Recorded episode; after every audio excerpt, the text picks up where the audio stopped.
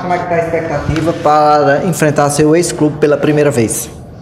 Expectativa boa, né? É, sabemos que tem grandes jogadores lá, né? Marcelinho, Lucas Silva, joguei junto, tive a oportunidade de jogar junto com eles.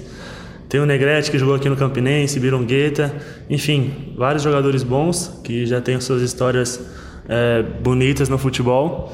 Mas sabemos também que o Campinense é um time novo e bom. E então assim, a expectativa é boa, vamos buscar os três pontos para conseguir se manter na liderança do grupo.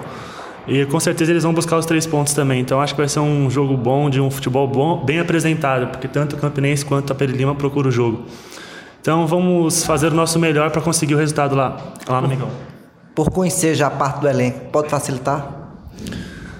Acho que não. Não tem essa de facilitar, não. A gente já viu os jogos, né? A gente viu o jogo dele contra o Souza. Sabemos os pontos fortes e os pontos fracos. Vamos trabalhar em cima dos pontos fracos dele e tentar anular os pontos fortes.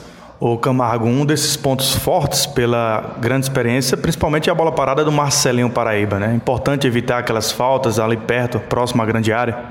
Sim, é importante. Sabemos que o Marcelo tem uma boa bola parada, é conhecido no futebol como um bom batedor de faltas.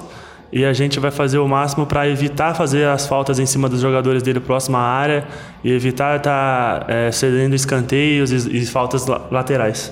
O Camargo, você como defensivo ali do Campinense, infelizmente o Adilson levou azar numa bola no último jogo. Você conversou com o Adilson com relação àquele lance? A gente conversou dentro de campo mesmo e logo após ali na, na, na vinda do intervalo. Mas acontece, né? Grandes goleiros já falharam e não é uma falha que vai fazer o Adilson ser melhor ou pior. E logo em seguida ele conseguiu se redimir, fez uma grande defesa no segundo tempo. Então faz parte, bola para frente, vamos todos se apoiar no erro e, e nos acertos também.